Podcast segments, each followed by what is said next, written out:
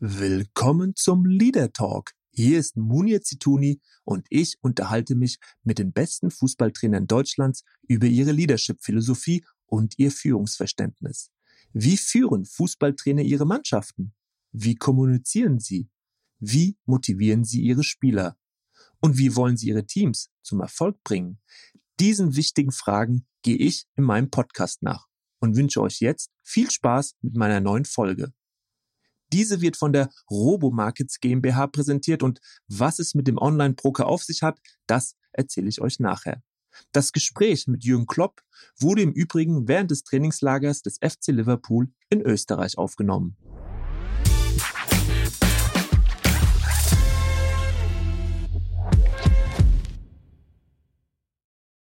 Ja, und heute begrüße ich euch wieder zu einer neuen Folge vom Leader Talk. Mein Gast ist heute Jürgen Klopp. Äh, was soll ich sagen? Ich freue mich riesig, riesig, weil wir ja schon so ein Jahr ein bisschen im Kontakt sind, äh, Kloppo, und, und heute hat es endlich geklappt. Ich freue mich sehr, weil ich es dir auch schon gerade gesagt habe, du begegnest mir auf vielen Ebenen in Sachen des Leaderships, äh, natürlich auch auf den Fernsehkanälen, wenn du mit deiner Mannschaft in Finals bist oder im, in der englischen Premier League. Von daher, ich freue mich sehr, dass du heute dir die Zeit genommen hast, mit einem ja, alten Weggefährten mal über Führung und Kommunikation zu reden. Hallo Jürgen. Hallo, guten Morgen und sehr gerne. Was eine Einladung. Wunderbar. Also normalerweise fange ich ja so an, Kloppo, äh, ich stelle so die Trainer vor. Ich hatte jetzt letztens Peter Neuruhr, das waren 17 Vereinsstationen. Bei dir, ja, was soll ich sagen? 2001 bis 2008 Mainz 05, 2008 bis 2015 Dortmund und 2015 Liverpool. So, sieben Jahre Trainer in Mainz, sieben Jahre Trainer in Dortmund, aktuell sieben Jahre Trainer in Liverpool. Die erste Frage, was sagt das über dich aus, Kloppo? ich dachte gerade, du sagst, ich müsste jetzt aufhören, dass ich einmal sieben hatte. Nee, ähm, das ist echt eine gute Frage.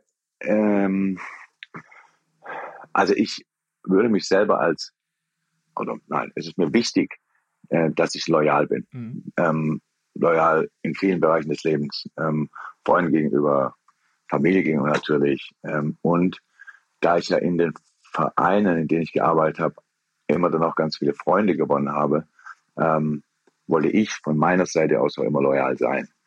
Und deshalb war vor allem bei Mainz war es ja so, dass ich eigentlich jedes Jahr hätte wechseln können. Also wenn ich das gewollt mhm. hätte, das war, war so eine ganz spannende Geschichte, das ging relativ zügig los. Und alles so ab Platz 10 in der Bundesliga hätte ich dann irgendwie, mhm. also ab, abwärts, nicht hoch, ähm, hätte ich dann, hätte ja. ich dann trainieren dürfen, auch als wir noch in der zweiten Liga waren. Ähm, und das hat mich halt nie, nie wirklich ähm, berührt. Also es hat mich so, habe ich gedacht, okay, die Chance musst du jetzt wahrnehmen. Ähm, und bei Dortmund war es dann einfach so, dass wir haben uns da Verhältnisse geschaffen, die, die so gut waren, dass ich eigentlich einfach dabei bleiben wollte. Also ganz klar, das, mhm. ist auch, das ist ja auch immer ein bisschen, also da guckst du dann rum und wo, wo findest du nochmal solche Spieler? So viel Glück kann man gar nicht haben. Sowas habe ich mhm. auch in mir. Ich, ich, ich halte mich nicht für den größten Trainer aller Zeiten und denke, ich kriege das mit jeder Mannschaft hin. Du brauchst schon auch Glück bei der, bei der Kaderzusammenstellung und so weiter. Und, und bei dem, ganz wichtig als Trainer, du musst die richtigen Chefs haben. Wenn die dir vertrauen mhm. und dich machen lassen, dann ist der Job wunderbar. Wenn du nicht nur am Wochenende gegen Gegner spielst, sondern unter der Woche noch mit deinen Chefs dich auseinandersetzen musst, und die nochmal überzeugen muss, dass es gar nicht so schlecht war oder, oder gar nicht so toll ist mhm. im Moment, was auch immer, dann ist das auch problematisch. Und ich habe mal so gesagt, ich, ähm, es gibt zigtausend, weiß ich, wie viele Trainer es gibt, die viel erfolgreicher waren als ich. Die sammeln offensichtlich Titel und ich sammle Beziehungen. Wunderbarer Satz. Also mhm. ich habe über über die Jahre in allen Vereinen, in denen ich war, einfach wirklich ganz viele Freunde gefunden. Das jetzt wieder so und das ist wirklich der Grund, warum ich auch hier jetzt ähm, einfach gerne bleiben möchte. Das ist ja etwas, was, was ja für Menschen ja fast schon anachronistisch klingt. Also, dass du sagst, ja, da können Angebote kommen, Geld, Verträge auf den Tisch gelegt werden. Du sagst, ich möchte die Menschen hier nicht im Stich lassen, ich möchte sie nicht enttäuschen. Also ein, ein, ein sehr hoher menschlicher Rahmen, den du dir da gibst und, oh. und äh, ja. Ja, nee, das ist so. Also darum geht's ja. Mhm. Also das ist alles der Job, aber in meinem Job mache ich, den betreibe ich ja mit. Also erstmal für Menschen natürlich auch, aber auch mit Menschen. Und, ähm, und deshalb ist ja, wenn du eine Konstellation vorgefunden hast oder, den, oder eine geschaffen hast, in der, in der du einfach jeden Tag super gerne hingehst, dann mhm. geht's für mich zumindest nicht darum, dass wir jetzt ähm, jedes Jahr alle Titel abräumen, sondern es geht für mich darum, dass wir uns jedes Jahr alles abverlangen, gemeinsam. Mhm. Und dann hast du einfach unfassbar viele tolle Momente zusammen. Und das sind eben dann nicht nur die Momente, wo du dann einen Pokal in der Hand hältst, sondern das können ganz andere Momente sein. Wir hatten gestern Abend, mhm. haben wir, ähm, die Jungs hatten gestern Nachmittag frei, dann haben sie ähm, haben ein bisschen was organisiert für sie, dass sie sich mal ein bisschen gehen lassen können. Ist ja mit einer Mannschaft wie Liverpool nicht so einfach. Die Jungs werden ja überall erkannt. Wir können, mhm. nicht, wir können nicht sagen, geht mal ins Freibad oder sowas. nee, so, wir müssen ja dann, wir müssen ja Dinge absperren und so weiter. Ähm, das war ganz toll, die da zu beobachten und einfach zu sehen, wie gut sie miteinander klarkommen. Und dann haben wir abends, waren wir auf dem Berg oben noch was essen. Ähm, und dann haben wir uns ganz spontan dazu entschieden, dass heute der Tag ist, wo die Neuzugänge, also alle Staff und Spieler, ähm, ihr, ihr Liedchen singen müssen. Ähm, als Einstand. Mhm. Ja, ganz spontan. Da war, wir hatten so eine, eine Gruppe, eine Band da, wenn man will, ein Ehepaar, die konnten alles eigentlich. Die haben gesungen, Geige gespielt, Saxophon gespielt und DJs waren sie auch noch. Das war überragend. Und da haben wir die gebeten, ob sie das irgendwo machen könnten. Mhm. Die haben das dann hingekriegt, technisch, so eine Karaoke-Situation darzustellen. Und in meinen über 20 Jahren, so gut war es noch nie. Die Stimmung war unfassbar. Also natürlich geht es darum, dass die, dass sich derjenige auf der Bühne sich ein bisschen blamiert. Das gehört dann dazu. Mhm. Nur das, mhm. das tun mittlerweile relativ wenige. Wir können viel mehr Leute singen als früher. Und es war ein, es war ein Jahrhundert Spaß. Und das ist so ein Moment, wo ich da sitze, hingucke und denke, wow, das ist echt besonders. Das mhm. ist echt besonders. Das hatte ich so noch nie. Und ich hatte viele tolle Mannschaften. Und, und was, wenn du nochmal diese Qualität, was war so gut oder was, was hat es noch nie so gegeben? Welches Gefühl war da besonders stark? Die, die, also erstmal die, die äh, also wie, wie, wie, zu, wie, wie zusammen sie waren. Also wie, mhm. es ist nicht darum gegangen, einen auszuzählen oder sonst was. Es sind ganz viele gefordert worden, die singen sollten, die wir vergessen hatten auf der Liste. Da kam, mhm. wir haben, wir haben neuen Zeugwart es ist ja so, das ist eine lange Liste gewesen und haben ja. alle Inka, Inka, Inka gerufen. Jetzt geht er hoch und rappt sich einen ab. Ich habe gesagt, das gibt's ja gar nicht. So, es ist also ganz, also lustig, aber sehr respektvoll, sehr zugetan. Ich will jetzt nicht zu groß aufhängen, aber voller Liebe war das. Mhm. Also da, Vertrauen, man, ne? dass man sich so absolut, zeigt. Mhm. absolut.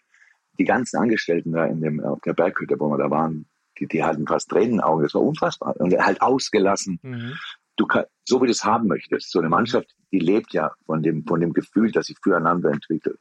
Und ähm, das kann man ein bisschen anstupsen, aber es muss sich am Ende dann doch auch frei entwickeln. Das ist ja mit Gefühlen so. Kann ja niemand zwingen, irgendjemand anders zu lieben oder sonst irgendwas. Mhm. Und ja, genau. Und, ähm, und das hat sich, da haben wir offensichtlich eine Truppe zusammengestellt über die Jahre, die die mhm. Neuzugänge mit so viel Herzlichkeit und Wärme aufnimmt, dass selbst die nach ganz kurzer Zeit ähm, einfach mittendrin sind. Also Darwin Nunes spricht kein Wort Englisch und hat, bevor er gesungen hat, mal kurz eine Rede auf Spanisch gehalten und gesagt, er, er möchte sich dafür bedanken, wie unglaublich hier aufgenommen wurde. Alle waren so offen und es ist großartig. Er fühlt sich, als wäre er schon ewig hier.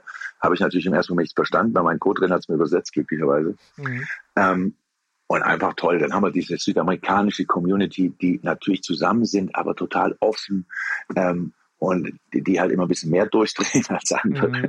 Aber das den Laden damit dann befeuern dann die englische Fraktion, die, ähm, die natürlich auch diese Mannschaft führt in gewisser Weise und da aber auch einen Bock drauf haben auf alles, was da an jungen Gemüse dazukommt. Also die jungen Burschen da mhm. gestern Abend haben wir einen 17-Jährigen, der äh, Isaac, der singt da, geht da hoch und macht Mike Jack, Mike Jack, also Mikrofoncheck. Und wir dachten alle, was?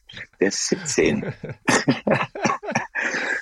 So, und das ist einfach, du lernst einmal auch wieder über deine Mannschaft. Und das ist das Wichtigste. Es geht ja ein bisschen um Leadership. Das Allerwichtigste ist ja, ich muss ja wissen, mit wem ich zu tun habe. Mhm. Und das sind so Momente, wo ich am meisten über sie lerne. Ähm, und da versuche ich sie dann eben dabei zu unterstützen und wenn notwendig abzuholen, aber vor allem dann ähm, zu unterstützen. Mhm. Dieses Potenzial, das man so einem Abend auch sieht, weil kicken können die ja sowieso alle, ähm, das dann eben zu nutzen. Also heute Abend zum Beispiel ist mein ist meine große jährlich, mein großes jährliches Meeting, das immer im, im, im Trainingslager stattfindet. Mhm. Und das wird heute Abend stattfinden. Aber dieser Abend, auch wenn er erst gestern Abend stattgefunden hat, äh, natürlich auch eine Rolle spielen. Mhm.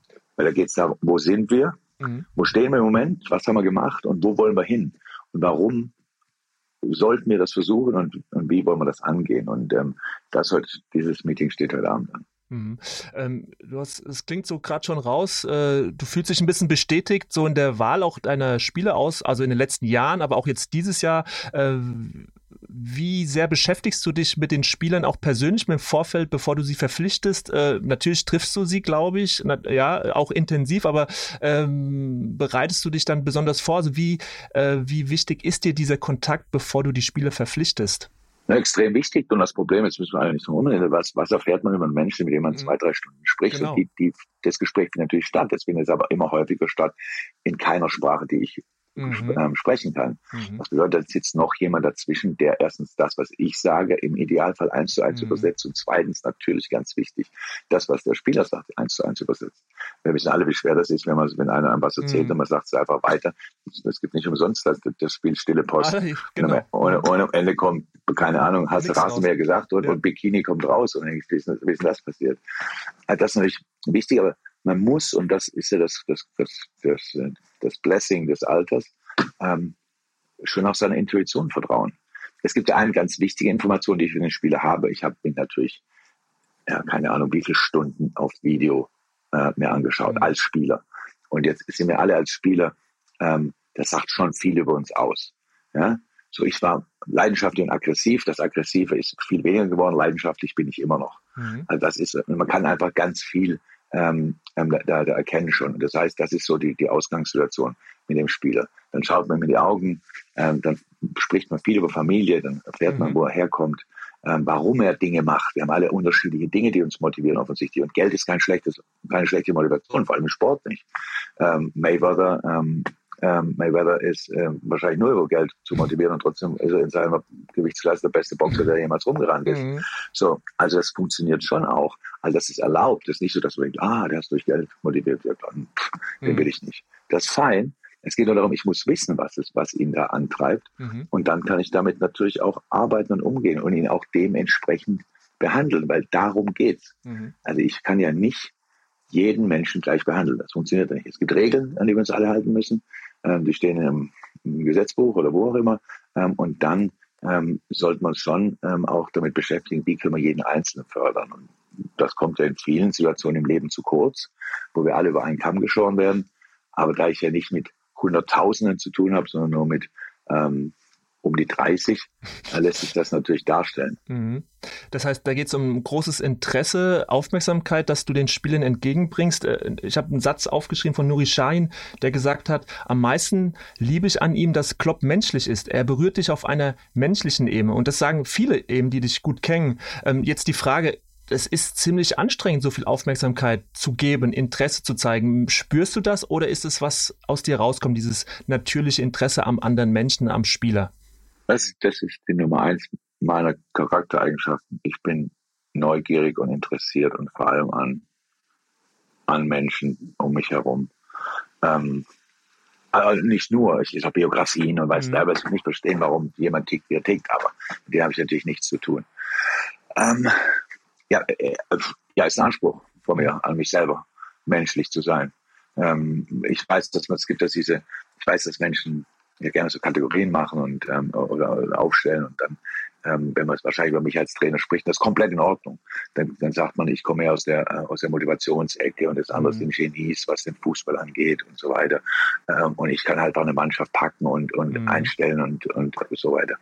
Ähm, das eine funktioniert ja ohne das andere gar nicht. Also ich kann jetzt ja nicht, dann hätte ich, wäre ich der Sportpsychologe in der Mannschaft, wenn ich nur das eine könnte. Mhm. Das wäre auch in Ordnung. Ja. Ähm, ähm, und Kann ich mir gut vorstellen, ja. Mhm. Ja, ja, super. Und der andere, und der, und der andere, der, der, der gar keine ähm, Skills hat für Menschenführung, mhm. ähm, der, das geht bei dem auch nicht. Nee. Ähm, das haben nur ganz wenige geschafft. Ich möchte jetzt keinen Namen nennen. ich weiß, denkst. haben nur ganz wenige geschafft. Aber ähm, und vor allem nicht über lange Zeit. Das geht natürlich nicht. Und das ist so im Grunde, das sagt, weil damit hast du, glaube ich, angefangen. Darum war ich so lange im Verein mhm. weil ich eben diese Beziehung auch zu den Spielern aufbaue und auch bewusst aufbauen möchte. Ich möchte mit den Leuten, mit denen ich zusammenarbeite, möchte ich ein, ich möchte mit denen eine Beziehung haben, ich möchte ein Verhältnis zu denen haben, ich möchte wissen, warum. Äh, ich möchte einfach die Zeit mit ihnen nutzen. Und zwar nicht nur für die Spieler, sondern auch für mich. Mhm. Ich möchte mitnehmen. Ich habe letzte Woche mit Lukas Piszczek telefoniert. Irgend, über irgendwas. So, und, und, und wir können einfach nach, keine Ahnung, wir das letzte Mal gesehen haben, wahrscheinlich vor acht Jahren oder sowas, mhm. ähm, oder sieben Jahren, als wir gegen Dortmund gespielt haben. Ähm, und es ist mit dem alten Freund. Und er war früher mhm. mein Spieler und musste mal, was ich sage. Und ist er, jetzt ist er, geht auf die, ist er 36. erwachsener Mann natürlich. Ähm, und jetzt reden wir auf einer Ebene. Nuri Sahin ist jetzt selber Trainer, gestern mhm. mit ihm telefoniert. Mhm. So, und ähm, das sind einfach so Dinge, die, die genieße ich richtig. Mhm. So, das war so in Wolfgang Frank hat immer gesagt, er freut sich auf den Tag, ähm, wenn er oben in der Schweiz auf dem Berg sitzt, wo er dann leben wollte, mhm. ähm, was er unglücklicherweise nicht hingehauen hat. Ähm, und wir dann alle zu ihm kommen und uns und ihm von unseren Heldentaten erzählen. schönes Bild, schönes also, Bild. Tolles, das ja. tolles Bild, das ist mir ja. nicht aus dem Kopf gegangen. Mhm. Ähm, und im Grunde geht es mir da ganz ähnlich. Und das mache ich jetzt mit den Jungs. Das möchte ich. Ich möchte mit den Jungs Geschichte schreiben. Mhm. Aber nicht Geschichte für die Außenwelt. Nicht Geschichte, dass wir die Besten sind, die Größten. Unsere Geschichte schreiben. Mhm. Das heißt, daraus entwickelt sich dann manchmal auch eine ganz besondere, besonders erfolgreiche Situation. Aber eigentlich geht es mehr darum, wie gehen wir die ganzen Sachen, die uns so begegnen jeden Tag, wie gehen wir die gemeinsam an? Mhm. Und wie gehen wir dagegen vor auch? Wie bereiten wir es vor, damit wir vorbereitet sind auf das, was da kommt? Weil unsere Lösung, so sehen wir das, weil wir hauptsächlich Fußballprobleme ähm, äh, uns, weil wir hauptsächlich Fußballprobleme haben, wir spielen natürlich, die lösen wir mit Fußball. Mhm. Alles andere außenrum müssen wir vorher ansprechen und das wissen wir alle, wenn man ein Problem vorher schon mal, mal kurz aufgezeigt hat und eine Lösung geliefert hat, dann ist das Problem schon erstmal gar nicht mehr existent oder zumindest nicht mehr so groß. Und so, mhm. so ist der Umgang mit uns. Ich hoffe, das ist mhm. einigermaßen ja, zu verstehen. Also. Ja, absolut. Äh, äh, nur äh, bei dir kommt es, also viele Trainer reden ja von Empathie, man muss sich in die Spieler hineinversetzen, aber so auf den Punkt formuliert wie du bringen es weniger. Also auch dieser Satz, den du mal gesagt hast, ein Trainer muss seine Jungs lieben. Also das ist ja eine, also da schließt du alles andere aus. Ein Trainer muss seine Jungs lieben. Also das ist ein Satz, der steht erstmal für sich. Aber äh, möglicherweise habe ich das, ist das natürlich auch nicht richtig. Ich möchte das. Ja. Ich, so, guck meine Karriere, wie ist das denn abgelaufen? Ich konnte nie jemand über die Schulter gucken. Ich konnte, ich bin Trainer, habe gespielt am Sonntag und war Montagstrainer. Von dem Tag an hatte, hatten alle Menschen Fragen an mich, für die ich noch gar keine Antworten mhm. haben konnte. Die musste ich mir über die Jahre arbeiten. So, aber dann, als ich irgendwann mal kurz Zeit hatte, in der ersten Sommerpause, nachdem wir die Klasse gehalten hatten, ähm, in der Zweitliga. Mhm. Da habe ich mir das erstmal Gedanken darüber gemacht, wie möchte ich das eigentlich angehen? Weil ich war ja, ich musste bis dahin habe ich nur aus der Hose geschossen, äh, aus der Hüfte geschossen und ähm, ähm wirklich ähm, ein Spiel versucht zu gewinnen und irgendwie mhm. sowas. Aber dann ging es dann ging's für mich auch generell darum. Und da habe ich mich gefragt, also da habe ich mir ganz viel Gedanken erstmal über mich selber gemacht, was man so ganz oft gar nicht macht. So, was bin ich eigentlich für ein Typ und wie möchte mhm. ich, ähm, wie möchte ich so den Umgang mit, mit einer Mannschaft haben? Und mein wichtigster Hinweis, und das wusste ich dann relativ schnell, ohne jemals bewusst darüber nachgedacht zu haben, elf Jahre Profi, ja. und kann die, die Drittliga dazu zählen, drei, vier Jahre da noch umgekickt. Mhm. Ähm, also haben wir 15 Jahre ungefähr Profi gewesen. Und nie ganz selten 100% glücklich gewesen in der Situation mit mhm. dem jeweiligen Trainer. Wir hatten nur die Konstellation, dass der Trainer, wenn der zu uns gesagt hat, so da drüben steht ein Baum, seht ihr den? Ja, so dann hat er gesagt, und den rennt er rum und bei der letzten Runde rennt er dagegen. Wir hätten es gemacht. Und wir hätten es gemacht, weil wir dachten, der weiß, wovon er spricht. Mhm. Wir darüber nachdenken, warum er das bei uns möchte, tun wir später. Ähm, der Umgang mit uns war nie richtig toll. Ich bin mhm. versammelter Mannschaft zusammengeschissen worden mhm. aufs Allerschlimmste. Das wird, das ginge heute sowieso gar nicht mehr. Gott im Himmel, da wären gleich Anwälte am Start und sonst was. Aber das mussten wir uns alles anhören. Und da, und so habe ich mir so rausgefriemelt. Und daraus hat sich das Ding entwickelt. Der best, den besten Umgang mit einem Trainer, den hatten wir alle. Und deshalb hat er ja auch so früh viele Trainer, so haben sie entwickelt aus dieser Mannschaft tatsächlich unter Wolfgang Frank. Mhm. Und, und das war dann mein, so, so möchte ich es haben. Und mhm. Wolfgang war natürlich auch nicht perfekt, so wie ich das auch nicht bin. Und da haben wir, ähm, aber er war immer offen für uns. Er hat immer mit uns gesprochen, immer diskutiert. Und das wollte ich. Ich wollte die offene Tür haben in meinem Büro. Und das bedeutet automatisch, wenn du das zulässt, dann kommen viel mehr Fragen als bei anderen Trainern. Mhm. So ist ja klar. Wenn du, wenn du so eine, auch, ja, ich habe mich nie auf Diskussionen eingelassen. Ich habe Jungs nie gefragt, was möchte im Training machen. Mhm. Aber es geht darum, wenn Ihnen irgendwas nicht gefällt, dann müssen Sie das sagen können. Mhm. Wenn Sie sich ungerecht behandeln, müssen Sie das sagen können. Ich kann es mit Ihnen besprechen und das habe ich allen meinen Spielern gesagt seitdem. Ergebnisunabhängig. Wir können am Tag vorher 5-0 verloren haben. Wenn du am nächsten Tag mit mir über irgendwas Privates sprechen willst, mhm. möchte ich, dass du kommst. Ich muss, wir müssen mhm. das, wir müssen darüber sprechen können. Diese Situation, wir geben alles und dann ist das Ding abgepfiffen und bis zum nächsten Spiel kümmern wir uns um alles nicht nur was diese Niederlage ähm, beeinflusst hat, sondern eben auch was uns beschäftigt. Ähm, und nur in diesen 90 Minuten denkt man nichts anderes als eben an dieses Spiel. Mhm. Und, und das ist natürlich intensiv, aber das fällt mir nicht schwer, eben weil ich vorher gesagt habe, weil ich eben mhm. ähm, jemand bin, der sich total gerne äh, mit Menschen beschäftigt. Werbung Anfang. Also, ich freue mich sehr, dass ich einen Partner gefunden habe, der diesen tollen Podcast präsentiert. Was die Robomarkets Deutschland GmbH alles macht, das erzähle ich euch jetzt.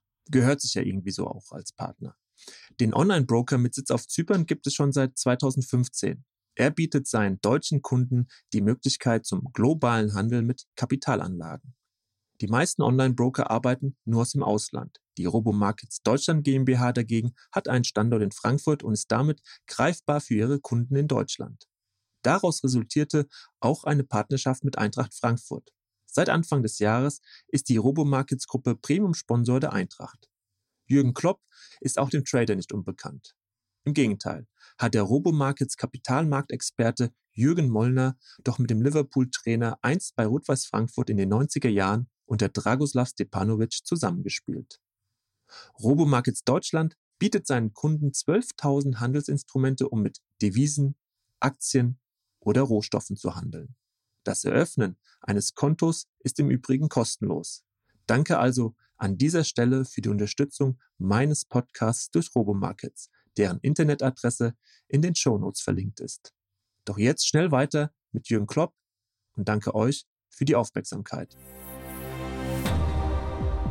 Werbung Ende. Es ist super spannend, was du gerade ansprichst, weil dieses Wort, also psychologische Sicherheit, das ist jetzt gerade auch im Unternehmenskontext, wird es immer wichtiger. Die Leute merken, hey, es ist wichtig, dass ich in der Gruppe, in der Abteilung jeden zu Wort kommen lasse und eben diese psychologische Sicherheit auch herstelle, dass selbst der Praktikant vielleicht einen Vorschlag des Abteilungsleiters hinterfragen darf. Ja? Und dazu gehört es wirklich eine, eine große äh, Souveränität, eine Größe aber vor allen Dingen auch das Verhältnis in den Mittelpunkt zu stellen. Also äh, ja, aber da gibt's, hm? Das stimmt, das stimmt, aber es gibt Grenzen. So, also mhm. zum Beispiel, und das ist auch wichtig. Meine Tür ist immer offen. Wenn der Spieler reinkommt, wird die zugemacht und dann bleibt alles, was er mir sagt, bleibt da drin. Mhm. Von meiner Seite aus. Erwarte ich auch vom Spieler, wobei das jetzt meistens funktioniert hat, mhm. aber jetzt auch nicht immer. Bei mir, von meiner Seite aus, hat es immer funktioniert. So, ähm, es ist jetzt so, dass du, wenn wir eine Mannschaftssitzung haben, da gibt es einen, der spricht, das bin ich. Mhm. So, und da gibt es nicht diskutiert. So, das ist, das funktioniert so nicht. Also, jetzt geht es so. Ähm, man kann den Trainer oder den darf man nicht vor versammelte Mannschaft irgendwie mhm. in Frage stellen oder sowas. Das geht nicht. Da gibt es ja diese einfache Regel. Ähm, wenn elf Mann das Gleiche falsch machen, hast du immer noch eine Chance zu gewinnen. Mhm. Wenn aber bei elf Spielern jeder das macht, was er will, bist mhm. du verloren. Mhm. Also im Grunde ist es jetzt in einer Sitzung, vor dem Spiel oder was ich was, wenn ich da einen Plan vorgebe, dann ist das der Plan. Mhm. Und der kann richtig oder falsch sein ja, vielleicht so richtig. Ähm, und dann geht man da durch. Und wenn dir daran was nicht gepasst hat, dann kommst du am nächsten Tag und dann wird darüber gesprochen. Mhm. Das ist kein Problem. Mhm. Aber nicht in der Situation. So, das, ist, das ist wirklich wichtig, weil ähm, du darfst, es, die, die, die, die, die Struktur muss schon klar sein.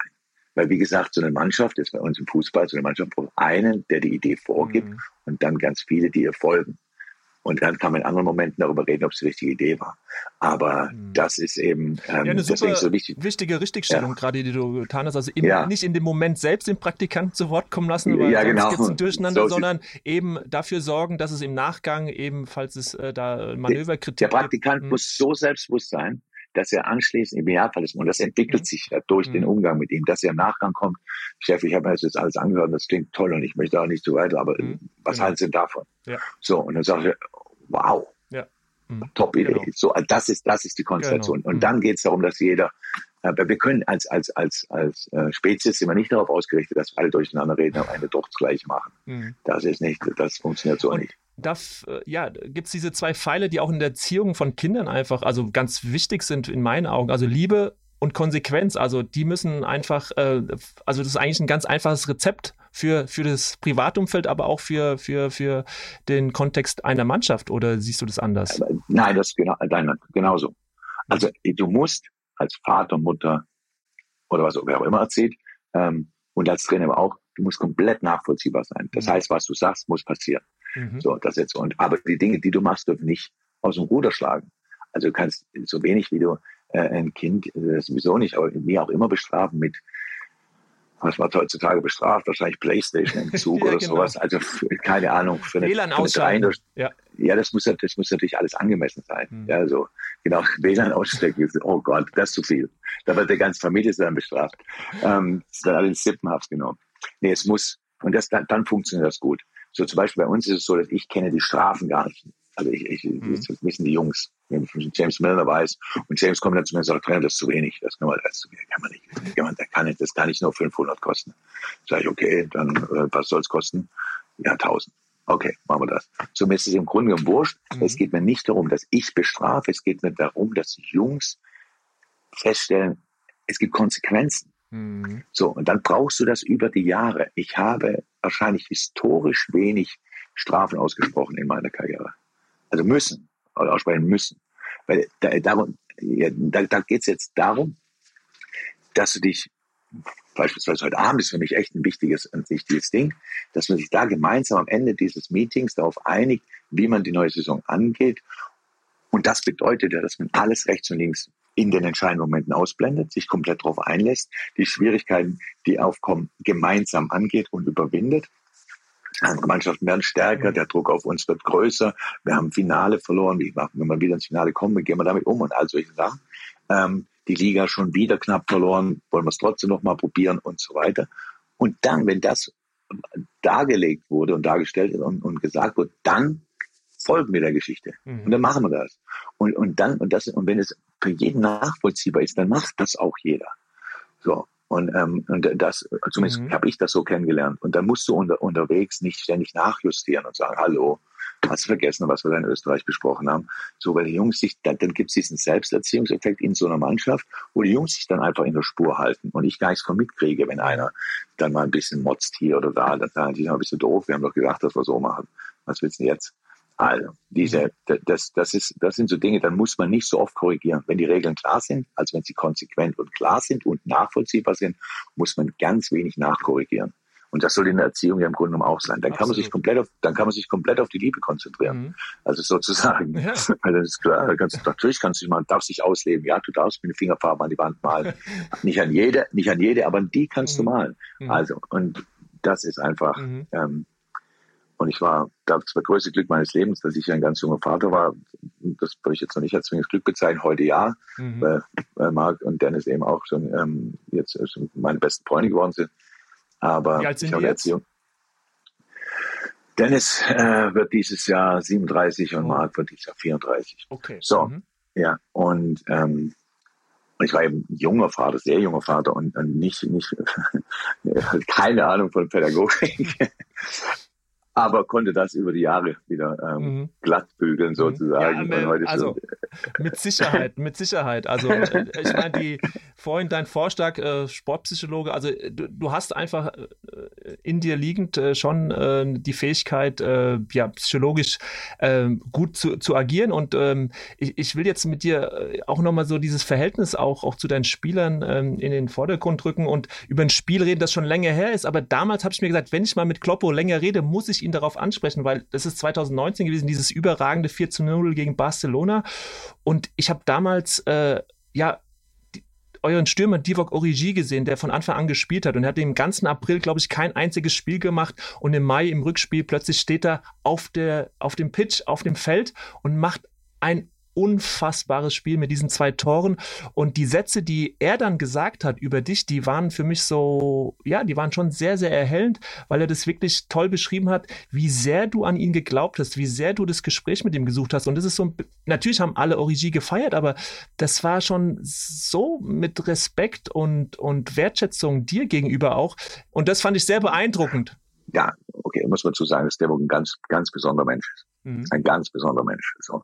Derek hat bei uns viel zu wenig Spiele gemacht und die Qualität, ja, ich bin wirklich glücklich für ihn, äh, dass, äh, für ihn, dass er jetzt beim AC Mailand ist und ich hoffe, dass die ihn da wirklich wertschätzen. Wir haben ihn immer wertgeschätzt mhm. und das hat, das hat er gespürt, aber er hat für seine Qualität nicht genug Spiele gemacht. Mhm. So, ähm, den Umgang damit, zu respektieren, dass wir jetzt in dieser Mannschaft drei, manchmal auch vier Stürmer hatten, mhm. die in Teilbereichen einfach diesen Tick besser waren oder besser zusammengepasst haben wie er das akzeptiert hat, ohne dass irgendwie auf die Stimmung bei ihm oder er, er eine schlechte Stimmung in die Mannschaft getragen hätte. Da, da, das, das kann man gar nicht hoch genug einschätzen. Mhm. Wir werden irgendwann merken, dass so ein Spieler gibt es kaum nochmal. Mhm. Der, wenn er kommt, funktioniert hat, weil er alles andere außenrum akzeptiert hat, so wie es war, ohne daraus irgendwie so eine fehlende Motivation abzuleiten. Ganz im Gegenteil, wenn Devok hat für uns nicht nur in diesem Spiel wichtige Tore geschossen, Devok hat im Champions League Finale darauf dann 2-0 geschossen. Devok hat, ja. hat, mhm. ähm, hat mal 3-2 gegen Newcastle geschossen, also in der letzten 94 Minute äh, und so weiter, hat gegen Everton getroffen, wie, wie wahnsinnig. Ähm, das alles wahnsinnig wichtige Tore gewesen. Äh, aber Devok ist ein gutes Beispiel dafür, wie wir versuchen, die Geschichte als Mannschaft anzugehen, als Kader anzugehen. Mhm. Fußball von der Mannschaft gesprochen, das sind dann elf, aber das sind halt nur deutlich mehr. Ähm, und das ist eben auch Arbeit, aber natürlich kann ich die nicht alleine leisten. Die, muss, die Mannschaft muss mit dabei sein und mein ganzer Staff muss dabei sein.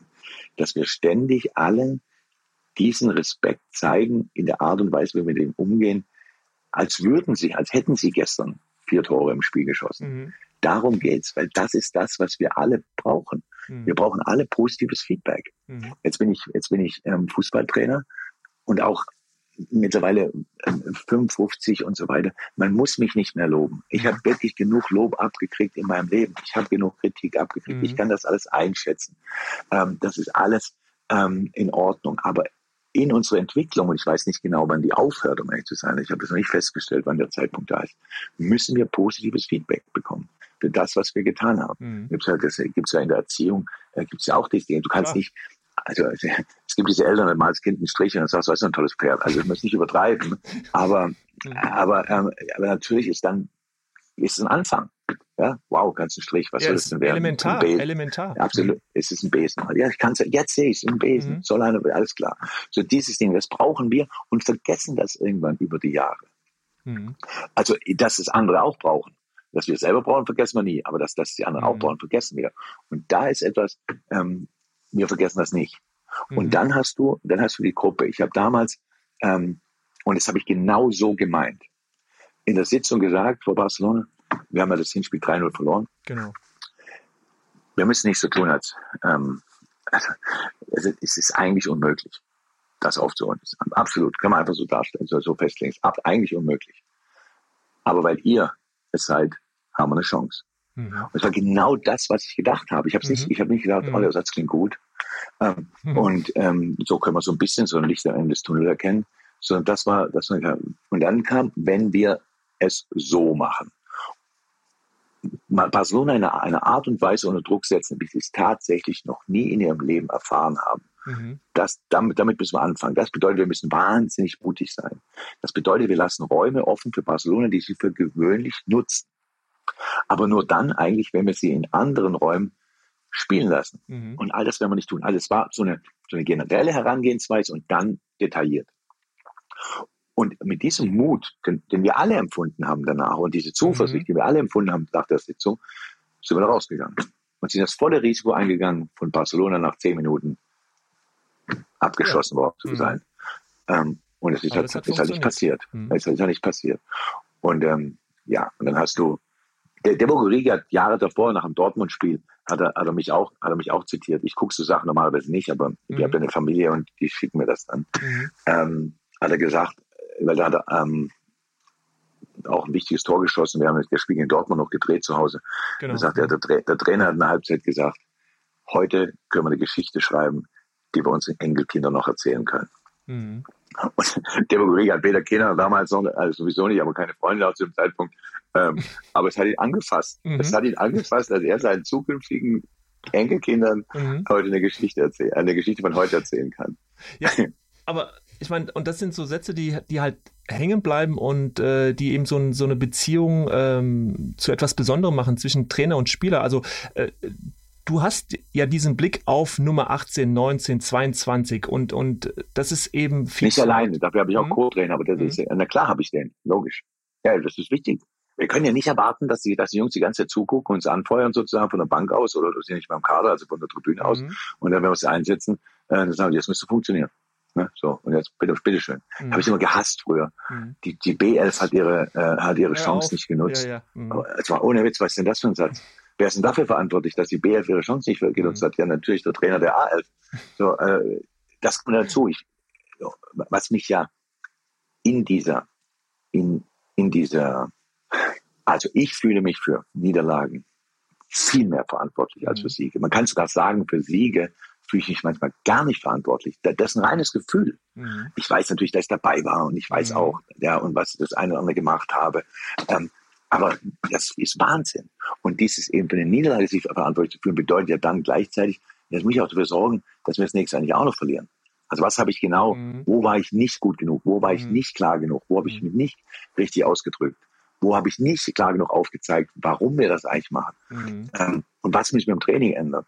So, das ist dann der, Ding. Und wenn wir gewonnen haben, dann hat alles funktioniert und dann, ja, das sind die Jungs auch so hingekriegt. So. Und äh, das hält mich halt wirklich am Laufen, dieses, dieses mhm. Ding, dass ich, dass ich tatsächlich immer das Gefühl habe, aber wenn was nicht funktioniert hat, dann muss ich besser sein. Aber es ist ja Wahnsinn bei dir zu beobachten. Also du hast ja diese Leidenschaft, also die ist ja seit Jahren wirklich auch zu sehen auf dem Platz, äh, vor der Bank äh, etc. Du bist so leidenschaftlich und dennoch äh, kommt immer rüber, dass du so ein gespaltenes Verhältnis zum Erfolg hast, so wie du es auch gerade eben beschrieben hast. Äh, du willst immer erfolgreich sein, ne? das ist klar ja. für die Mannschaft, für den Verein. Du verkörperst das wie kaum ein anderer Trainer und trotzdem ist der Erfolg nicht das Wichtigste. So kommt es manchmal rüber. Äh, kannst du das mal auflösen oder erklären? Also wir haben über die Jahre jetzt ein paar Sachen gewonnen und das war wirklich wunderschön. Ja, das ist Champions so. League. Nein.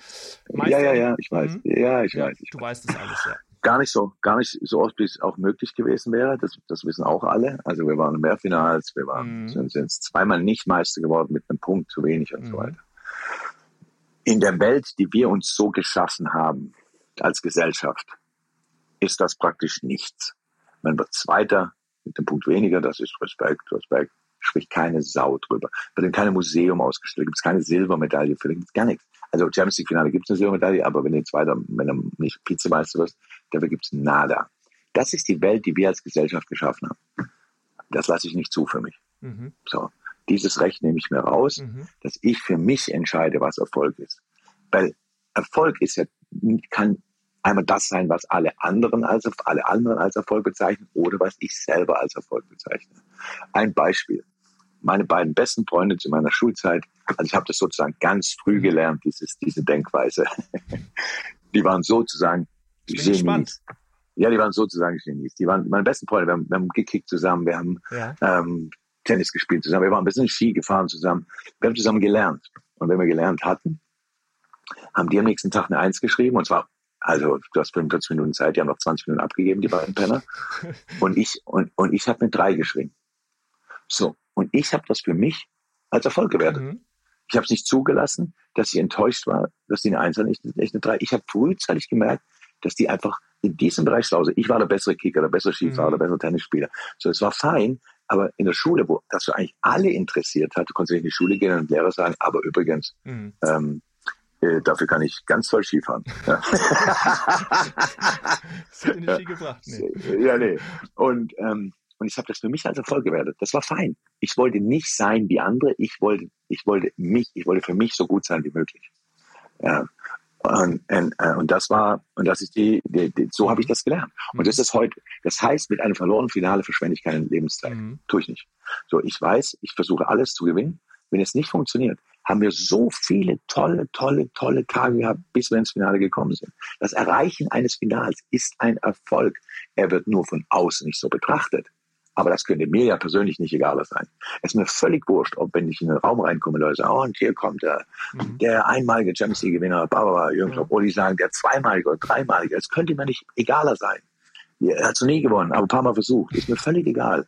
So, ich mich interessiert der Prozess, bis wir dahin kommen. Mich interessiert, mhm. was haben wir uns ab, was haben wir richtig gemacht, wie sind wir, wie sind wir es angegangen und was haben wir falsch gemacht natürlich auch. Ist ja logisch, gehört auch dazu. Ähm, aber wie wir alle wissen, gehört im Sport auch Glück dazu. Und das wiederum heißt, ähm, Innenpfosten rein oder Außenposten raus, das hat doch nichts mit mir zu tun oder mit den Spielern oder mit sonst irgendwas. Du musst es häufig nur versuchen, dass diese, dass diese Momente eine Chance haben, in deine Richtung zu fallen, dass die Würfel die Chance haben, auch mal in deine Richtung zu mhm. fallen. Und offensichtlich habe ich da, gehe ich da ein bisschen im Gießkannenprinzip ran. Also wir müssen es häufiger probieren. Mhm. bis es klappt. Aber wenn es klappt, ist es dann umso schön. Das heißt, du koppelst dich ja auf jeden Fall ab von der Meinung der Öffentlichkeit von anderen, äh, spielst, Total. spielst ein eigenes Spiel und es geht am Ende darum, vielleicht, dass es um, um Momente geht oder äh, ich, du hast es irgendwo auch mal gesagt, dass es, dass du einen Ort schöner machst vielleicht und, und dass es eben weggeht von, von Medaille, sondern wirklich den Moment und diese Energie zu spüren und das ist natürlich etwas, was andere nicht spüren, nicht sehen, aber es ist ein unglaublicher Wert für, für die Mannschaft, für dich. Ja, ja. Ja, ja, klar. Also es geht, es ist Anfang. Wir wollen, als diese Mannschaft habe ich es auch gesagt, ich möchte, dass wir gemeinsam unsere Geschichte schreiben. Kein Mensch weiß, was in dem Buch drinstehen wird. Kein Mensch weiß, wie es outgeht. Lass uns mal vom Happy End ausgehen, aber wir wissen es einfach nicht. Aber ich möchte, dass wir uns in 20 Jahren treffen und nicht das Gefühl haben, wir hätten nicht genug dafür getan. Mhm. Das wäre doof. Weil das wäre doof. Dann können wir es nicht mehr rückgängig machen. Dann ist es egal. Hätte man damals, Mhm. wäre ich ein bisschen mehr gelaufen, hätte ich den Zweikampf gewonnen. Warum habe ich nicht gewonnen? Mal am Vorweg, was auch immer. So dieses Zeug, dieses, dieses Bedauern oder das, dieses, ähm, ähm, dessen, was man in der Vergangenheit gemacht hat, das finde ich einfach schade. Das, damit, damit müssen wir alle umgehen übrigens, weil das passiert ja ständig. Aber in diesem Sport, mit diesen Möglichkeiten, die wir haben, mit diesen außergewöhnlichen Spielern, die wir haben, ähm, sollte das nicht der Hauptteil Mhm. das verpasst so like, äh, Kapitel 3, Mhm. verpasste Chancen und das dann irgendwie 100 Seiten lang. Mhm. Aber Das ist Quatsch. Also so tatsächlich. Und es ist ja so, ähm, heute, ich habe ja mit meinen Dortmund-Jungs nicht nur gewonnen, habe sie zweimal Meister gewonnen, einmal Pokal gewonnen. Im Rückblick heute, da kann sich keine, ich könnte die Tabellenposition nicht sagen aus den anderen Saisons. Ist auch völlig wurscht, aber wir haben alles versucht. Mhm. Aber in den Jahren ist ganz viel passiert. Mhm. Und davor, vor 2011, 2012, vor ähm, äh, 10, 11, 10, 11, 12, davor ist ganz viel passiert, kann mich an alles erinnern. Aber wo wir am Ende rausgekommen Mhm. sind, weiß ich nicht. Mhm. Danach, keine Ahnung, Champions League, als wir Finale verloren haben, weiß ich. Davor war es Viertelfinale, Achtelfinale, Mhm. weiß ich nicht mehr. Ist also wurscht. Du hast alles versucht bis zu dem Moment. Du hast die negativen Dinge, die, die halten dich nicht mehr auf. Sondern du hast halt, wir wissen das, das Gefühl, das wir alle haben, wir haben damals alles Mhm. rausgepresst aus, aus dem, was mir uns zur Verfügung gestellt wurde. Und deshalb sind wir da halt alle fein mit und, ähm, und haben genau dieses, dieses gewünschte Lächeln im Gesicht, wenn wir auf die Zeit zurückblicken. Und dann ruft ein Lukas Piszczek an und es fühlt sich so an, als ob es ein guter Freund dem anruft. Ich glaube, das kommt dann da. Ja, der ist ein guter Freund. Mhm. Er ist ein guter Freund, aber einer von dem, einer, mit dem ich jetzt nicht jeden Tag zu tun Nein, habe. nein. Mhm. Aber, aber er ist ein Mhm. guter Freund. Mhm. So, und das, Ähm, das liebe ich. Mhm. Äh, Bei dir hat man immer den Eindruck, auch jetzt in dem Gespräch, du bist geradeaus, du bist genauso wie du bist. Das ist auch ne, vieles deiner engen Wegbegleiter, die das einfach über dich sagen. Keine Rolle, kein Verstellen, 100% authentisch. Ne? Dieses Wort Authentizität, authentisch, das möchte jeder sein. Aber es gibt für viele nichts Schwierigeres, als so sein, wie man ist. Und ich habe mit David Wagner auch äh, das Interview geführt und er hat mir erzählt, Mensch, als ich nach Dortmund kam, verunsichert eigentlich als Trainer der zweiten Mannschaft, da hast du dich mit ihm zusammengesetzt ähm, und ihm den Rat gegeben, den er sehr beherzigt hat dann, hey, mach dich locker, sei einfach du selbst. Ähm, und jetzt die Frage an dich und für viele, die da draußen zuhören, wie schafft man das? Also, die Frage ist erstmal, wie wird, nochmal, was beschäftigt einen eigentlich? So, Also, wenn man jetzt nicht so ist, wie man ist, man geht raus vor die Tür, man ist in einer Situation.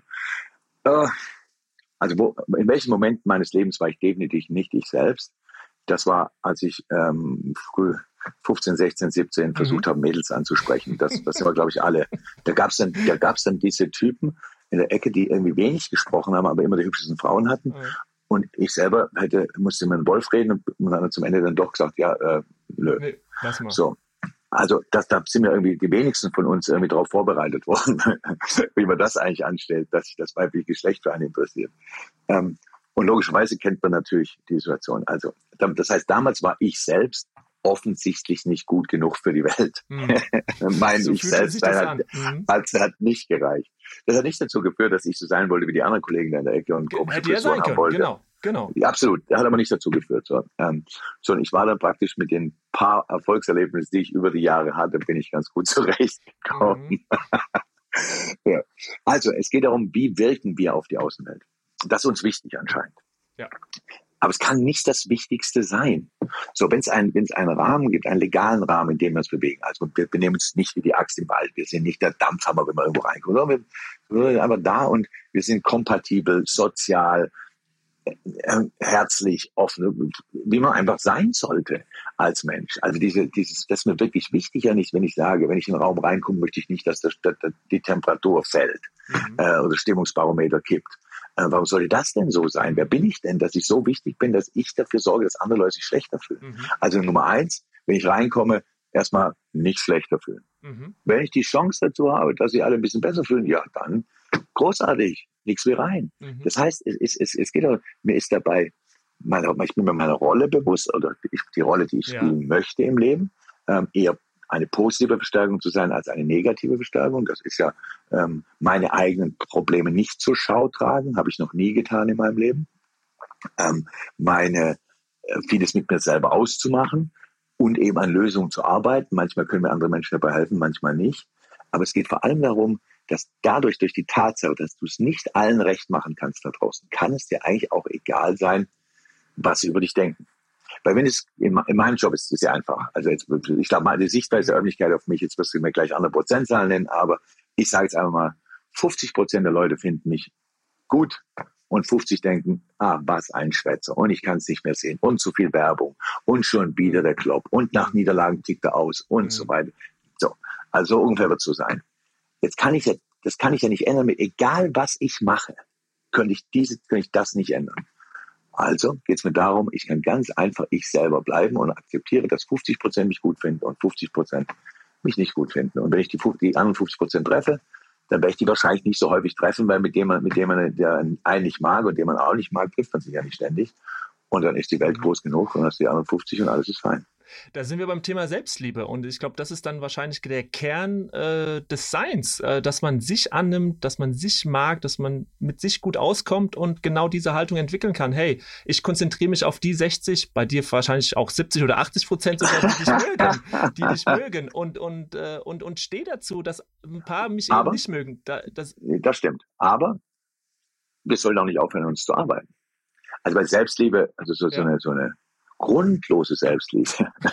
Das finde ich auch, das ist geil. Bin ich auch befremd. Grundlose ich auch Selbstliebe merke ich mir. Herrlich. Ja. Nein, das ist einfach, das ist auch befremdlich, hm. wenn man alles an sich klasse findet. Ja. Das muss man ja nicht. Also ich, ich kann ja, also ich habe ich hab, ich hab Dinge in meinem Leben gemacht, da würde ich aus heutiger Sicht nicht drauf zurückkommen. Ich sage, bist du komplett bescheuert. Fand ich damals genau richtig. Aber das Gute daran ist, ich würde es heute nicht mehr machen und mhm. ich habe es kurz danach schon nicht mehr gemacht, mhm. weil ich einfach festgestellt habe in der Situation, nee, ich habe immer gesagt, ähm, denn mein, wir haben gegeneinander gespielt, ja, so, mhm. ich war super aggressiv. Ja. ich, ich habe mich getreten, aber ich war verbal extrem aggressiv. Mhm. Das Spiel hat für mich alles bedeutet. Der Grund dafür war, ich habe gedacht, ich kann nur durch diese, dieses überaggressive mhm. Handeln und, und Fühlen mich auf das Level der anderen hieven und dann mhm. mitspielen. Weil ich dachte, ich bin weniger talentiert, kann das ja. nicht, kann das nicht, kann das nicht. Aber ich kann durch meine Emotionen, die ich mit einbringe, kann ich das regeln. Ich habe darüber hinaus einen extremen, einen Gerechtigkeitsfanatiker. Mhm. Bedeutet im Umkehrschluss, wenn das ungerecht ist, kann ich mich kaum zurückhalten. Konnte ich mich kaum mhm. zurückhalten, sagen wir so. Ja. Also und jetzt im Fußball gesprochen heißt das, falsche Schiedsrichterentscheidung. Mhm. Und dann eben noch eine, mhm. die nicht imstande ist wegen des Tempos des Spiels, sondern weil du dachtest, hä, was hat der denn vor? Mhm. So, weil man das Gefühl, das ist total ungerecht. Wieso, wieso behandelt er die so und so? Und da ist bei mir Alarmknopf gedrückt mhm. und deshalb rote Karten bekommen und, und Ärger bekommen im Leben. So, jetzt hätte ich natürlich sagen können, ja, so bin ich. Ich bin Gerechtigkeitsfanatiker mhm. von jetzt an, bis zum Ende meiner Tage. Machen wir das so. Äh, wenn, wenn, irgendwas Ungerechtes mhm. passiert, dann sage ich aber allen, aber sowas von Bescheid. Also das mache ich natürlich nicht. Mhm. So, wir müssen nicht so bleiben, wie wir sind. Wir mhm. dürfen uns weiterentwickeln und uns auf dem Weg dahin selber lieben. Mhm. Das ist fein. Mhm. Aber nicht alles akzeptieren, was wir so machen. Ich verstehe, dass man Fehler macht. Ich verstehe nicht so richtig, dass man Fehler ein zweites Mal macht, mhm. dass man ein drittes Mal macht, aber habe gar kein Verständnis. Mhm. So, also und das, das nehme ich auf jeden Fall mit. Ein neues, neuer Ausdruck für Arroganz, grundlose Selbstliebe. Also vielen Dank dafür, Kloppo, herrlich. Ähm, und äh, ja, wenn man dich so erlebt, äh, die Spieler von dir reden, sind begeistert von deiner Energie, von deiner Energie, deiner positiven Art, äh, ja, deinem Selbstvertrauen, was du mit in die Kabine reinbringst. Und das ist ja kein geliehenes Gefühl. Ne? Das, das kommt ja auch jetzt in dem Gespräch rüber. So, das über Geld, Erfolge, du hast gerade das Beispiel in der Disco auch angesprochen. Äh, das, das aktuelle Gefühl bei dir, das ist kein geliehenes, das steckt in dir selbst. Und da sag ich so, da müssen auch deine Eltern einiges richtig gemacht haben, weil äh, das ist ja so zwischen 0 und 7 Jahre, so entsteht ja so eine Persönlichkeit, so ein Wesen und da müssen die schon das eine oder andere richtig gemacht haben, dass du diese Überzeugung hast, hey, ich bin gut, die Welt ist gut und auch diese Überzeugung mit rausgibst. Meine, meine Konstellation zu Hause ist ja, ist ja eine klassische gewesen. Zwei ältere Schwestern, fünf und sieben Jahre älter. Ein Vater, der im Außendienst gearbeitet hat, also die ganze Woche nicht da war. Und eine Mutter, die mich mehr geliebt hat als jemals vorher und nachher ein Mensch. Das ist mhm. völlig klar. Und das hat sie eins zu eins ausgelebt. Also ich war zum Grunde und zu Hause, ich war definitiv der Prinz. Also der, der, die haben alle auf den Sohn gewartet und dann kam der auch noch. Ähm, und so bin ich behandelt worden. Dass daraus nicht ein Riesenarschloch entstanden ist, rein, ist, ist, ist verschiedenen Dingen geschuldet. Ähm, und zwar, dass mein Vater am Wochenende heimkam und sein Sohn zu 100 Prozent spüren und, und, und, mhm. und fühlen wollte. Also mhm. ganz viel da Zeit war, mit mir verbracht hat. Ja, Präsenz, da war 100 Prozent, 100 Prozentig. Also wir haben trainiert Samstagmorgens auf dem Sportplatz. Wir haben Wettrennen, Wettrennen gelaufen. Also unter der Woche verwöhnt worden. Mhm. Ich war nicht, ich war nicht dumm. Das heißt, ich war in der Schule auch noch ganz gut ähm, und, und konnte halt kicken und so weiter. Du, du, kennst dieses Aufwachsen. Mhm. das heißt, die Welt ist ein Ponyhof. Ja? ja? Das heißt, das Leben mit meiner Mutter, die Welt ist ein Ponyhof, mit Liebe überschüttet worden. Das ist das Urvertrauen, das mhm. ich in mir trage. Mhm. Du wirst geliebt. Mein Vater hat mich auch geliebt, aber ganz anders. So, mein Vater hat mich geliebt und, gefordert. Dadurch hat er mich auch gefördert, aber hauptsächlich gefordert. Mein Vater hat mich, bis ich 16 war, bei keinem sportlichen Wettkampf auch nur einmal gewinnen lassen. So, aber von dem Moment an, wo ich gewonnen habe, hat er sich gefreut wie ein Schneekönig, mhm. dass ich mhm. jetzt da bin, wo er mhm. dachte, er, er mich hingebracht hat, was wahrscheinlich sogar möglicherweise stimmt. Mhm. Dazu kommen zwei, drei Schwestern, die mir unter Woche die ganze Zeit gesagt haben, ja, Prinz ist schön, aber nicht mit uns. Ja, also, ja, die Mutter, wenn, wenn, wenn du der Mutter das erzählst, kriegst du eine geschmiert. Wenn mhm. du das erzählst, ja, kriegst du eine geschmiert. Meine Schwestern haben angefangen, irgendwann zu rauchen und haben, ich habe sie bei erwischt und der kleine Bruder hat gesagt, das sage ich der Mama. Mhm. Und dann haben sie gesagt, oh ja, aber du kannst mal ziehen.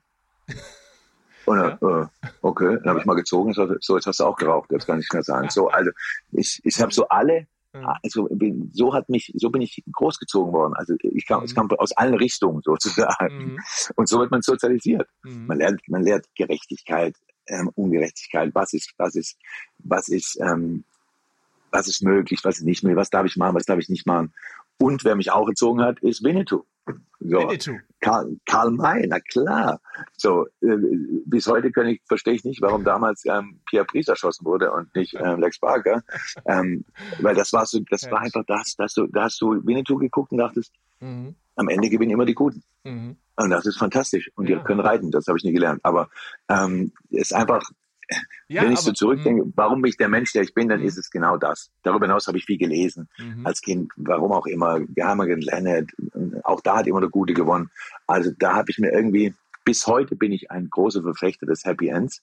Ähm, kann Filme, wenn ich, wenn mir irgendjemand gesagt hat, ja, das geht so aus, der neue James Bond zum Beispiel. Mhm. Äh, James Bond stirbt am Ende. Haben sie halt irgendeiner zu mir gesagt, ja, brauche ich nicht gucken.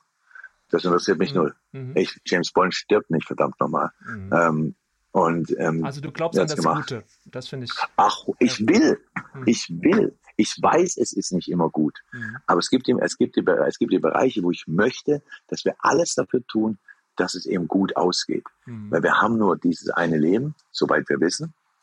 Und unsere Aufgabe ist es, es uns irgendwie so, so, so, so gut und so cool und so schön wie möglich mhm. zu machen. Und das, das versuche ich. Und ich glaube, dieses Grundgefühl, äh, ja, das ist elementar wichtig. Das, das sorgt dafür, dass du mit Präsenz da bist in den Situationen, wo du Menschen begegnest, aber auch mit Wärme, also dieses Empathie-Thema und, und beides zusammen sorgt eben dafür, dass du ein authentisches Auftreten hast. Wärme und Präsenz. Und äh, wir könnten jetzt an der Stelle, glaube wirklich noch, noch, noch Stunden reden. Es ist wahnsinnig spannend und interessant und trotzdem äh, wollten wir bei einer Stunde bleiben, die wir gleich erreicht haben. Deswegen leider, leider schon an dieser Stelle die letzte Frage an dich und die stelle ich jedem Trainer und bin bei dir natürlich auch gespannt, was du sagst, weil du bist bei fast jedem Trainer, mit dem ich jetzt bis jetzt gesprochen habe, das sind 38, wirst du genannt. Es geht nämlich darum, welche drei Trainer haben dich äh, ja geprägt, äh, bewunderst du, ähm, hast du vielleicht hingeschaut und dir was abgeschaut? Welche drei Trainer würdest du nennen, so jetzt in einer, in einer unförmigen Reihenfolge, die dich besonders ge geprägt haben? Walter Bauer, das ist mein, das ist mein A-Jugendtrainer gewesen, ähm, der ähm, in einem kleinen Ort im Schwarzwald, äh, im Gäu, im Gäu, Ergenzing, genau, ähm, eine Mannschaft jedes Jahr eine Mannschaft geschaffen hat mit Buben vom Land, ähm, die davor einmal die Woche trainiert haben, ein paar Stollenschuhe hatten, aber auf Hartplatz trainiert haben, hat es geschafft, eine Mannschaft zu bauen, die jedes Jahr in der höchsten deutschen A-Jugendklasse. Eine richtig tolle Rolle gespielt hat. Wir sind ja jedes Jahr sind neu dazugekommen. Also wir kommen ja wirklich aus einer ländlichen mhm. Gegend, das heißt, wir mussten alle fahren wie doof, um da anzukommen. Wie er das geschafft hat, was er da für Persönlichkeiten geschaffen hat, was er da für, für, für, für tolle tolle Dinge mit uns gemacht hat. Reisen, wie gesagt, wir haben einmal die Woche trainiert und kamen dahin und durften nach Polen, durften nach Brasilien, durften überall auf Jugendturniere fahren. Völlig verrückt. Ähm, und also der Umgang mit uns und der ganz und, und die Art und Weise, wie wir damals trainiert wurden, das war für uns alle äh, ja, kompletter Augenöffner. Alle mhm. guten Fußballer aus, der, aus dem Großraum nördlicher Schwarzwald-Gäu haben irgendwann mein Ergenzin gespielt. Also fand, ich habe gerade vor zwei Tagen mhm. Walter Bauer. habe gerade vor zwei Tagen war ja mich hier ein ehemaliger Mitspieler aus der Zeit besucht im Trainingslager, der ähm, jetzt mittlerweile hier mhm. wohnt. Ähm, also Schön. ganz prägende Zeit. Mhm. Dann der nächste natürlich Wolfgang Frank ähm, und basierend auf Wolfgang ähm, dann eben noch Arrigo Sacchi. Das mhm. sind die, die drei Trainer, die mich geprägt haben. Wolfgang Frank kam ja schon rüber, so also seine Art mit den Spielern umzugehen, ähm, äh, zu hören, was, uns, was in ja. der Mannschaft los ist, äh, diese, ja. dieser Kontakt. Ne? Ja, ja, aber vor allem auch bei, bei ihm, bei Wolfgang. Wir haben Wolfgang geliebt, alle haben Wolfgang geliebt, die bei uns waren, obwohl er ein Zausel war. Mhm. Verpeilter.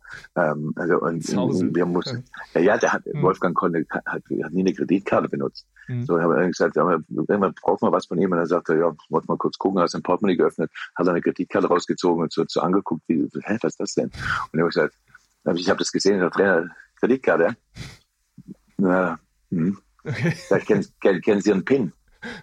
Äh, nee. Das habe ich mir gedacht. So, alles klar. Ähm, aber das, äh, wie gesagt, verpeilt. Mhm. Aber äh, für uns, er hat uns die Augen auf Fußball komplett, also geöffnet, mhm. hat uns eine ganz neue Welt eröffnet, äh, muss man echt sagen. Weg vom individueller Klasse, dass es nur darum geht, wer die besten Spieler, mhm. sondern was kann man wirklich als Mannschaft zusammen machen und erreichen. Das war großartig. Das war, ja, mhm. das war wie so, ein, so eine Wiedergeburt für uns alle. Und ähm, Trotz drei Wochen Trainingslager hier damals regelmäßig auf Zypern äh, mit euch verbracht Trotz hat. drei Wochen Trainingslager. Ja, ja. ich habe die drei Wochen Trainingslager geliebt, weil bis heute liebe ich Trainingslager, weil es einfach die, also drei Wochen müssen es nicht sein. Aber ich war letztes Jahr war ich vier Wochen mit meinen Jungs unterwegs. Vier Wochen ja. Liverpool on Tour am Stück. Stark. Und es war sensationell. Mhm. Ähm, ich habe es, ja, weil auf, basierend auf der Grundlage, dass Wolfgang Frank sich um Beschäftigung zwischen den Trägern halt nicht so wahnsinnig viel Gedanken gemacht hat, habe ich das ein bisschen besser gemacht, glaube ich. ja. Das war mir scheißegal. Ähm, haben wir das besser gemacht, aber wir haben auch andere Möglichkeiten ja. dafür. Um, aber ich liebe Trainingslager, weil einfach der Fokus auf Fußball. Also ich liebe meine Familie über alles. Ich vermisse meine Frau tatsächlich, aber in so einer Phase, das ist ja nicht nur eine Phase, ähm, darf es dann auch mal einfach nur darum gehen. Mhm. Wirklich, weil ich da darum kümmert und das hat schon wie so ein Pfadfinderlager mit einzelnen Programmpunkt kicken. Geil. Ja. Wow, Kloppo, Mensch. Ja, ähm, ja und Arrigo Sacchi, klar, brauchen wir nicht drüber reden. Äh, ja, ja äh, 90er Jahre Weltklasse, äh, dieser Trainer, der viele Trainer inspiriert hat mit seiner Herangehensweise. Ich habe ihn, ich hab ihn einmal am Telefon gehabt Oh. Mhm. Ich habe ich hab, ich hab vor Jahren mal, äh, war ich noch in Dortmund, haben wir nichts gewonnen. Ich meine, es wäre 2014 gewesen. Also ich, mhm. aber ich ganz sicher bin nicht, haben wir nichts gewonnen und da haben die, da der Verband der italienischen Trainer hat mich zum besten Trainer gewählt. Ich Geil. glaube, in Europa habe ich mich alles täuscht. Und ähm, keiner von uns in Deutschland kennt ja diesen Wettbewerb. Ich habe auch nie wieder was von gehört, das ist also auch nicht so wichtig. Mhm. Aber Fakt ist, ähm, bekommen habe ich damals ein paar, weil da hat mich irgendwann bin ich angeschrieben worden und dann hieß es, also Josef Schneck ist angeschrieben worden mhm. von der von der Vereinigung italienischer Trainer und haben die, ähm, aber was ich für eine Schuhgröße hätte. Hä? Wer ist das? So, okay. Haben wir eine Schuhgröße an, oder Josef in die Schuhgröße angegeben und dann habe ich handgemachte italienische Schuhe, oh, waren im Preis. Kein Witz. Und Arrigo Sacchi, und Arrigo Sacchi am Telefon. Gut. So, ja, dann, das war dann großartig. hast du es geschafft, Kloppo. Sozusagen. Mensch, ja. Kloppo, also, ähm, ich bedanke mich immer Gern natürlich bei meinen Gästen, aber es, es war wirklich äh, einfach schön, dir zu lauschen. Äh, ganz viel Input äh, für mich, für, für die jungen Trainer da draußen, für viele Menschen. Danke, danke, danke. Hat mir auch Spaß gemacht, Monja. Und ich hoffe, irgendwann mal live und in Ja. Persona, würde mich freuen. Ich wohne in Frankfurt, Ja. also komm auf den Äppler vorbei, wenn du in der Nähe bist. Mein Lieber, Alles klar. In der Zukunft wohne ich auch nicht so weit weg davon. Also Ja. das dauert noch einen Moment. dauert noch ein bisschen. So, hat mir auch Spaß gemacht. Ähm, alles Gute für dich, für euch und deine Frau und ähm, Vielen Dank. ja, bis irgendwann. Mach's gut. Bis dann. Ciao. Tschüss.